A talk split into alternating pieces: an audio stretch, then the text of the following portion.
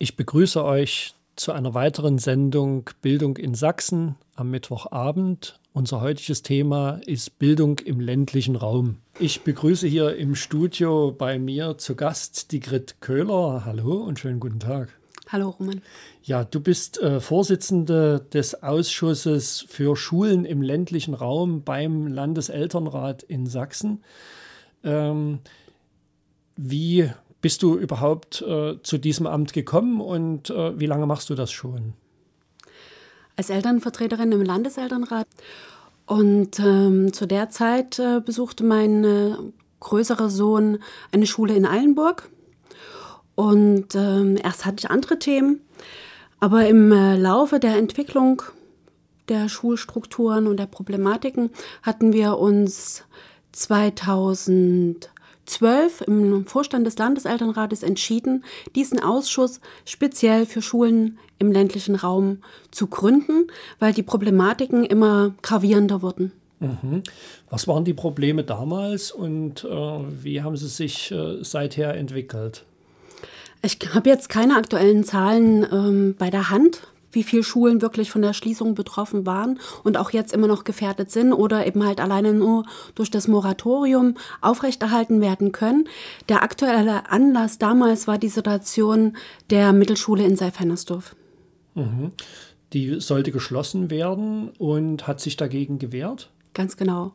Und auch äh, sehr intensiv eben halt Medien. Äh, publik gemacht und ähm, da ist uns eben halt aufgefallen, dass äh, vorher hatten wir das immer in diesen einzelnen Schulgruppen angesiedelt, diese Problematiken und es ist doch dann eben halt etwas Größeres und Eigenständiges geworden. Mhm.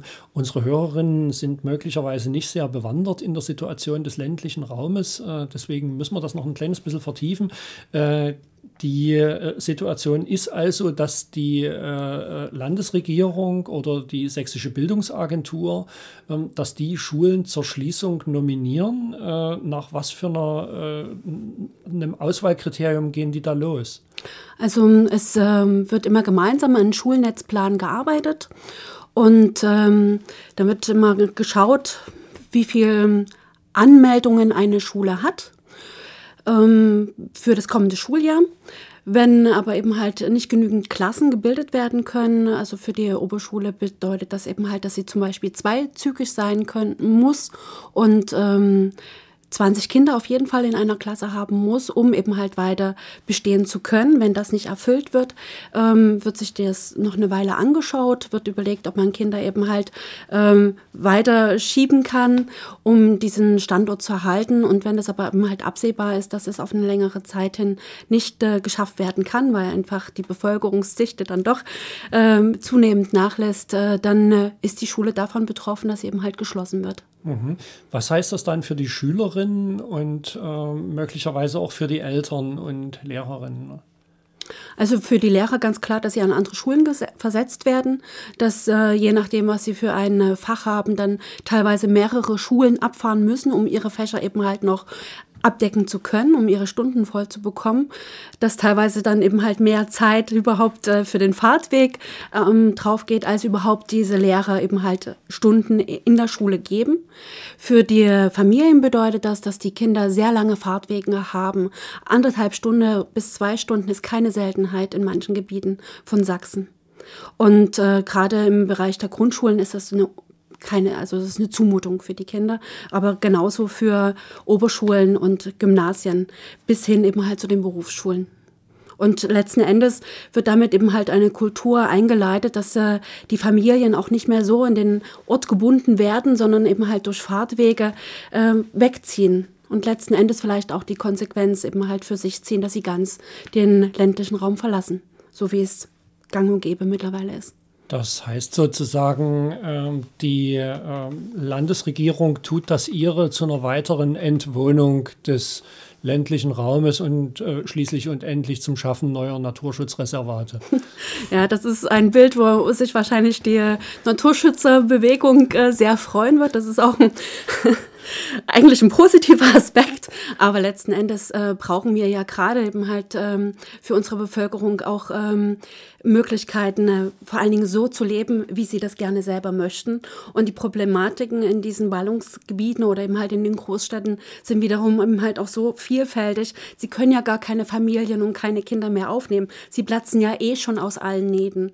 Und dann fragen wir uns, warum man nicht die Chancen ergreift, gerade auf dem Land eben halt etwas Neues auszuprobieren oder teilweise wieder zurückzugehen an alte Wurzeln, sich über, zu überlegen, wie es eben halt auch wirklich mal funktioniert hat. Und klassenübergreifend, projektbezogen und vor allen Dingen äh, die ganze Region einzubeziehen, um eben halt Kinder gemeinsam groß werden zu lassen, zu begleiten. Und das finde ich ein viel schöneres Bild, als die Naturreservate zu gründen, um vielleicht ja. den Wölfen wieder mehr Freiraum zu geben. Ja, das ist, ich denke, man kann das eine tun, ohne das andere zu lassen. Ne? Ja, äh, ja äh, das, das klingt natürlich äh, spannend, äh, klingt für mich auch recht vertraut, äh, da ich nur in einem Bereich mit äh, freier Schulbildung, also mit Bildung in freier Trägerschaft zu tun habe. Dort ist das ja gang und gäbe, dass man mit sowas äh, irgendwie Versuche macht, jahrgangsübergreifender Unterricht oder eben auch sehr viel äh, in, in, auch auf anderen Wegen als jetzt in einem klassischen Klassenzimmer irgendwie äh, Bildung zu machen. Äh, wie äh, was habt ihr in den Jahren für Konzepte für euch äh, da favorisiert? Dann vielleicht noch ein Stückchen weiter reingefragt, wie breit ist das Bewusstsein innerhalb so eines äh, Landeselternrates?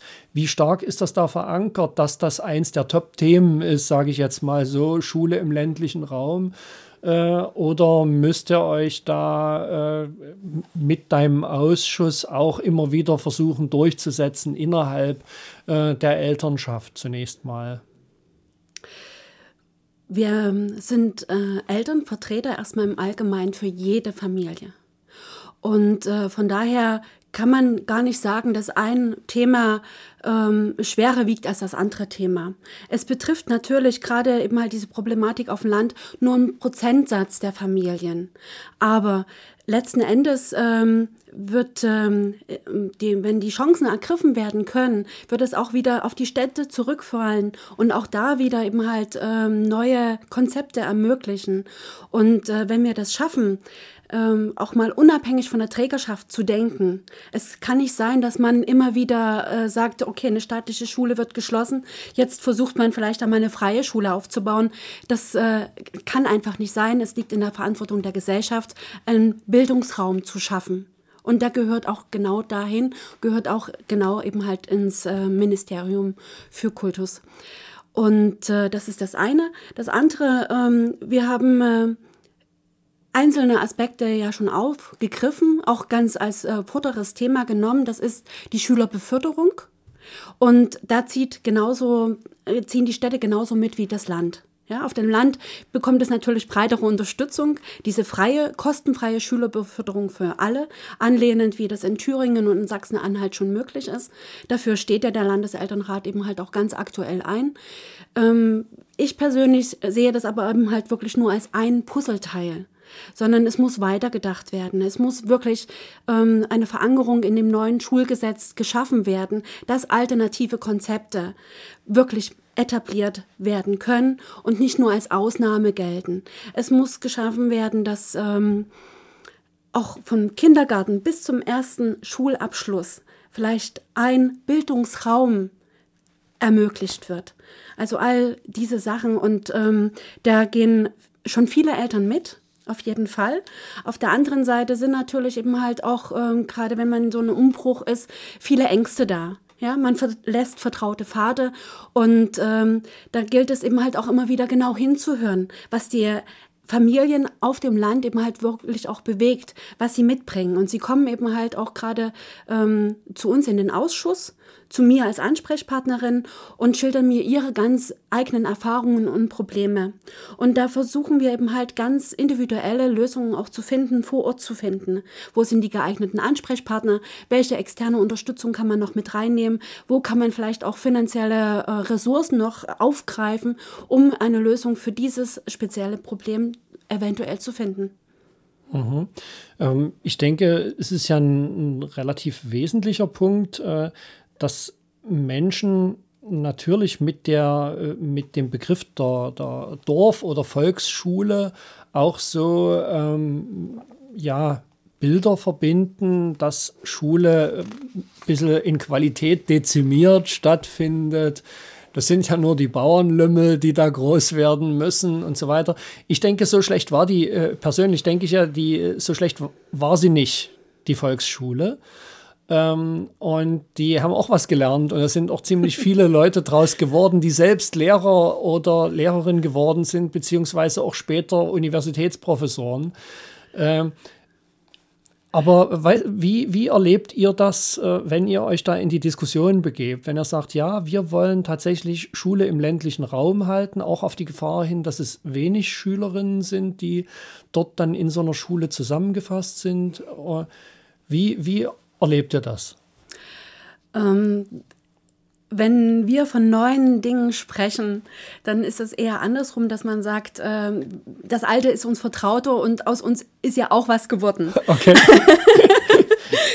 also eher so. Und ich denke, dass äh, wir das ganz einfach auch äh, deutlich machen können, dass eben halt gerade wenn ähm, kleinere Gruppen zusammentreffen, ja, dann ist äh, meistens die Beziehungskultur ist eine andere. Ne? Man kann intensiver, auf der einen Seite ist es ein Vorteil, man äh, lebt intensiver miteinander. Für einige individuelle Lösungen wird es dann vielleicht etwas problematischer, aber äh, also Beziehungskultur ist ein Vorteil. Ne? Und eben halt das drauf eingehen können auf den individuellen Menschen ist ein Vorteil.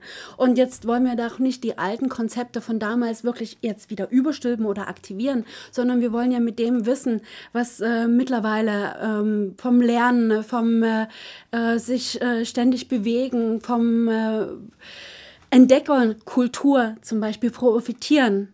Und wir denken uns da auch nichts aus, sondern wir haben ja ein Rückgrat äh, in der Wissenschaft, wir haben einen Rückhalt äh, in schon gelingenden Beispielen, die man einfach nur auf diese äh, kleinen Gruppen äh, ähm, umschreiben muss.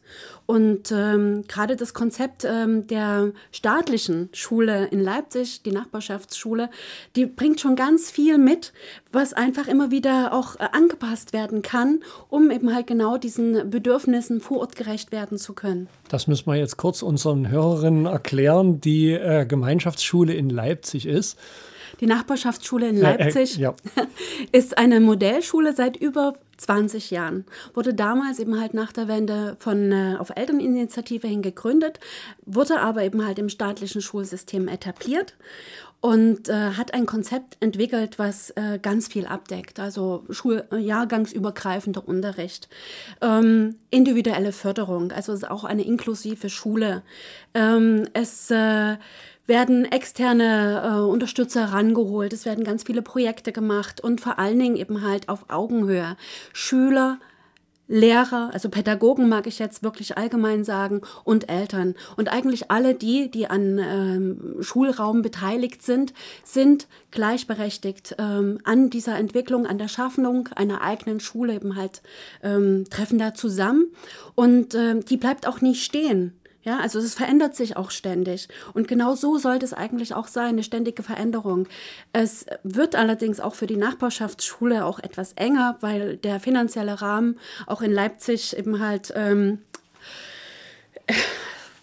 ja, zusammengefasst wird und damit eben halt auch manche Möglichkeiten ähm, vom Konzept nicht mehr so umgesetzt werden können.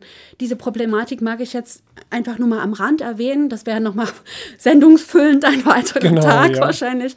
Aber die Grundlagen stehen einfach und die Erfahrungen seit über 20 Jahren sind einfach ähm, da und da kann man gerne, also sind wir auch herzlich eingeladen, immer wieder ähm, da nachzuschauen und auch mit den Menschen ins Gespräch zu kommen. Mhm. Äh, meine Frage vorhin zielt ein Stückchen da in die, in die Richtung, wo gibt es eigentlich Widerstände? Ne? Mhm. Also die Nachbarschaftsschule gibt es 20 Jahre, ein Erfolgsmodell. Es gibt äh, reformpädagogische Ansätze, die von sich aus äh, in freien Trägerschaften äh, in ähnliche Richtung sich versuchen zu entwickeln und alles andere als Privatschulen mhm. sind, äh, sondern die versuchen irgendwie neue Schule, neue Bildung zu machen. Gibt, eigentlich können wir beide sagen, das ist eine Erfolgsgeschichte, aber doch gibt es Widerstände. Ne? Es gibt also, es wird nicht im großen Maßstab umgesetzt. Das ist einerseits sicherlich eine Frage an die, äh, an die Behörden, an die äh, Bildungsagentur, aber möglicherweise auch eine Frage, was die dann wiederum meinen, was Bevölkerung denkt. Also wie, ähm, und, und da ging so ein bisschen auch meine Frage hm. noch hin, äh, wenn ihr im ländlichen Raum mit Menschen sprecht, die davon betroffen sind, dann habe, habe ich natürlich hm, zu, zum einen die Menschen, die wirklich dort Schule halten wollen und sich engagieren. Aber ich weiß es nicht, äh, wie mehrheitsfähig die dann jeweils in ihren Orten sind. Also wie erlebst du da äh, die Auseinandersetzung in dem ländlichen Raum? Äh, ist es wirklich so, dass eine, eine ausreichend große Zahl von Menschen das als einen Verlust erlebt und sagt, wir wollen das hier halten, hier im Dorf, im, in der Kleinstadt? Äh, oder äh, ist auch da noch Nachholbedarf? Ganz unterschiedlich. Ich treffe Eltern und Familien, die ähm, schon sehr weit sind und eben halt auch ähm, für sich schon längst entschieden haben, dass sie auf jeden Fall bleiben. Und ähm, auch ähm, Familien, die offen sind und sich auf Gespräche einlassen und auf ähm, das gemeinsame Denken einlassen und auf die Suche auch eingehen, ähm, eigene Wege für sich zu finden. Also was man da wirklich braucht, ist äh, dieser Mut zur Eigenverantwortung. Ja. Und äh, da gibt es natürlich genauso auch äh, Familien, die sagen, ähm, das ist uns äh, nichts. Ja, wir wollen eigentlich äh, ganz klare Verhältnisse und unsere Kinder abgeben und wir sind mit anderen Dingen beschäftigt und Schule ist Schule und da gehen unsere Kinder hin und gut ist. Ne? Weil man muss ja auch da, äh, ganz klar sagen, äh, eine eigenverantwortliche Schule, da gehören eben halt auch Familien mit rein und da muss man mitmachen. Ne? Sonst funktioniert's nicht. Und ähm, das ist, ich kann gar nicht wirklich den Prozentsatz ähm, äh, erheben, weil natürlich kommen zu uns Familien, die sich schon bewegen. Ne, die überhaupt schon bereit sind, sich darauf einzulassen oder ihre Fragen auch zu stellen. Äh, es kommen weniger die Familien zu uns, die eben halt ähm, das einfach hinnehmen oder wegziehen. Und von daher finde ich das ganz schön. In unserem Ausschuss sind, äh, ist es ein sehr lebendiger Ausschuss und eigentlich auch eine sehr äh, rege Diskussion teilweise. Ja, man hat unterschiedliche Erfahrungen und teilt die miteinander und ähm, da ist schon heftige Diskussion noch, mhm. die da stattfinden. Das, das war vorhin auch so mein Hintergedanke. Mhm. Wie gut kann man als so ein Ausschuss, äh, für euch ist das der Fokus, ganz klar, ja. Äh, ländlicher Raum. Äh, ähm, ich hatte jetzt eine Ausschussssprecherin da äh, vor ein paar Wochen, da ging es um Inklusion inklusive Schule. Dr. Ich denke, die Themen, ja, die Themen vertragen sich sehr gut, ja. äh, denke ich. Aber äh, äh, alle müssen irgendwie natürlich auch um Aufmerksamkeit innerhalb so eines großen Gremiums äh, kämpfen, ne? dass, dass sozusagen äh, das zueinander findet, dass man auch voneinander lernen kann äh, und die gemeinsam schickste Lösung findet oder so. Ne? Na, unsere Struktur ist ja wirklich so aufgebaut, dass ähm, alle Vorsitzenden eines Ausschusses im Vorstand sich zusammenfinden. Und wir treffen uns einmal im Monat. Und ähm, natürlich arbeiten einige Ausschüsse enger zusammen. Also gerade mit der Frau Krüttner arbeite ich sehr intensiv, auch schon vom Thema her, weil mich das selber eben halt äh, auch umtreibt, äh, sehr intensiv zusammen. Ähm, genauso Oberschulen und Grundschulen, wo eben halt auch die Problematik am größten ist. Gymnasien, die sind ähm, dann, glaube ich, auch weniger betroffen. und haben ganz andere Themen und ganz andere Fragen. Also natürlich äh, rückt man da zusammen. Und ähm, ich ähm, äh, sehe das schon so, dass ähm, es auch immer phasenweise Themen gibt, die eben halt ganz äh, weit oben sind und auch wahrscheinlich intensiver von der Öffentlichkeit wahrgenommen werden. Und manchmal arbeiten wir Ausschüsse eben halt eher auch im Verborgenen und äh, nicht so öffentlich wirksam. Aber nichtsdestotrotz ist ja unser Ziel, ähm, die Menschen vor Ort zu erreichen. Das versucht Frau Krüttner mit Inklusion über ihren FKE-Ausschuss. Ähm, das versuche ich eben halt äh, über den äh, konkreten Anschluss eben halt an die Kreise und an die speziellen Menschen, die eben halt sich da auch gemeldet haben und ähm, auch Anschluss suchen. Mhm, das wäre jetzt so ein bisschen meine nächste Frage auch. Äh, wo sind eigentlich die Verbündeten in so einer äh, Angelegenheit? Äh, sicherlich der Landeselternrat müsste eigentlich das Allerwichtigste sein, äh, das die wichtigste Institution, die dort was bewegt.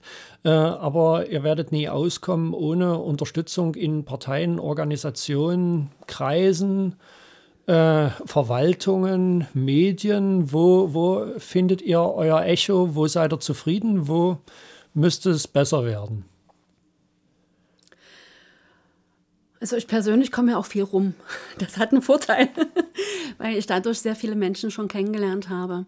Ähm, ich habe festgestellt, dass zwar ein ähm, äh, Referat im äh, SMK gibt, also im Sächsischen Kultusministerium, äh, für Schulen im ländlichen Raum, er beschäftigt sich aber weniger wirklich mit der Schulproblematiken Sachen, sondern mit bildungstechnischen Sachen allgemein, also mit Theater und, und, und. Also das ist nochmal eine ganz andere äh, Fragen, die er aufwirft. Nichtsdestotrotz ähm, halten wir regelmäßig Kontakt. Also äh, tauschen uns auch aus. Auf der anderen Seite äh, haben wir jetzt natürlich gerade in Hinblick auf die Land kommende Landtagswahl ähm, die Gespräche mit den bildungspolitischen Sprechern. Und ähm, da gibt es eben halt äh, sehr viel Zuspruch und Unterstützungszusagen eben halt auch für diese Problematiken. Ähm, teilweise aber eben halt auch eher Zurückhaltung. Ja. Ähm, bei der letzten Vollversammlung vom äh, Landeselternrat am 15.03. wurde auch genau diese Fragen gestellt, äh, wie die Parteien zu diesen äh, Problemen stellen. Ich weiß nicht, ob wir jetzt Zeit haben, das kurz anzureißen. Ähm, aber ich glaube, Sie wollten das eh noch mal extra aufgreifen. Das machen wir extra ja, noch genau. mal, ja. Ähm, also da habe ich genügend Ansprechpartner. Nicht, was uns bisher noch fehlt, ist wahrscheinlich wirklich so die Wirtschaft.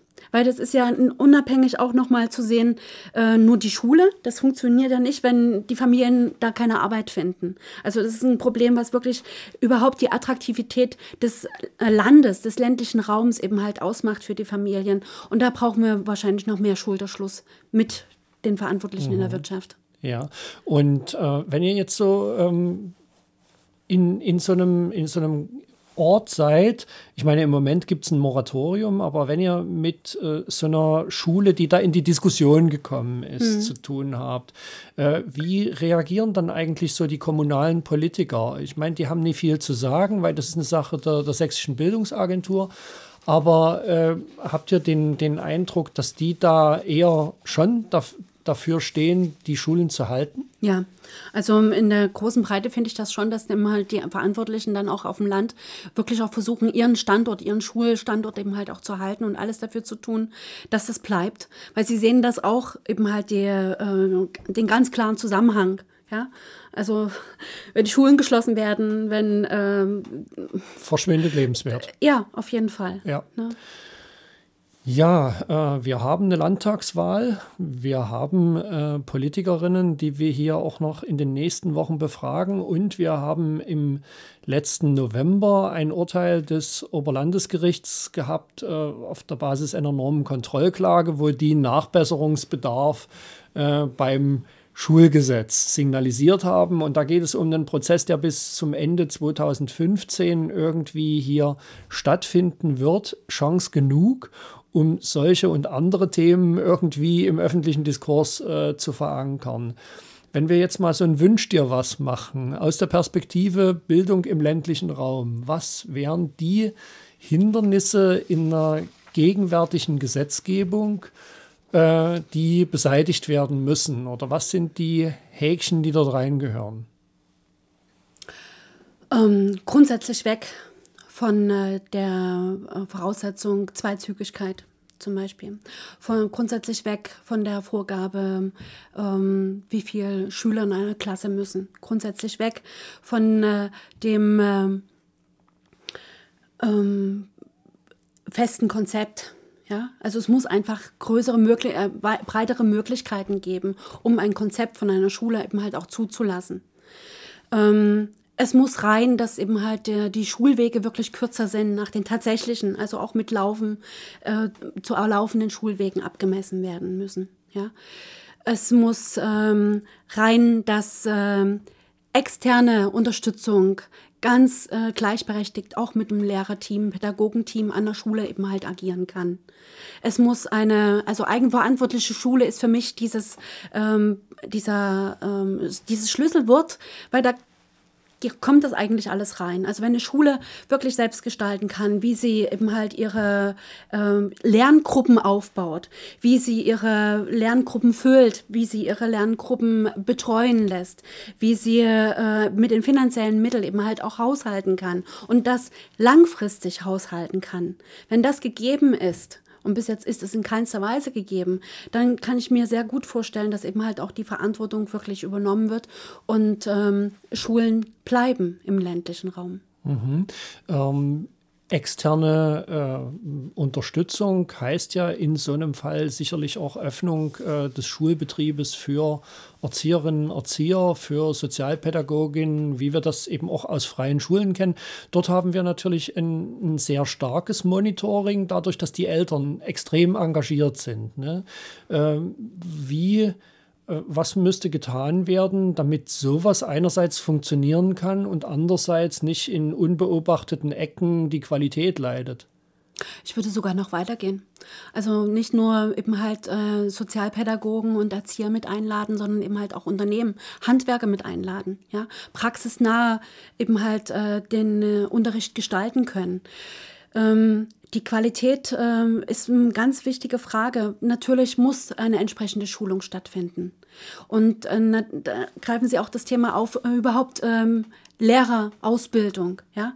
Also das äh, muss auf jeden Fall im Zuge dessen auch angepasst werden. Und ähm, der ähm, Dr. Melzer hat ähm, zum Beispiel jetzt auch gerade ein Programm mit Quereinsteigern ähm, wo sich Leute eben halt dafür auch qualifizieren können. Das reicht noch nicht aus. Das muss noch weiter aufgestellt werden und ähm, einfach geprüft werden, inwieweit welche Voraussetzungen notwendig sein müssen, um wirklich eben halt äh, Kinder zu begleiten ich hasse das Wort zu beschulen, muss ich mal an dieser Stelle bemerken. Ähm, und äh, was, äh, was aber eben halt auch genau diese Menschen von Haus aus mitbringen, aus ihrem bisherigen Erfahrungswert. Das ist ja ein Schatz, den sie auch mitbringen.